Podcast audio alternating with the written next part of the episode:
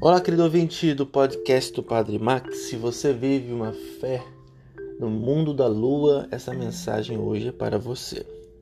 Pois a fé só pode ser vivida verdadeiramente dentro da história, do mundo e de nossa vida. A fé é a vida. A fé leva a vida. A fé e a vida andam de mãos dadas. Por isso é preciso diferenciar dos fatos, distinguir dos fatos e acontecimentos os sinais do reino de Deus, para que neles descubramos a vontade divina.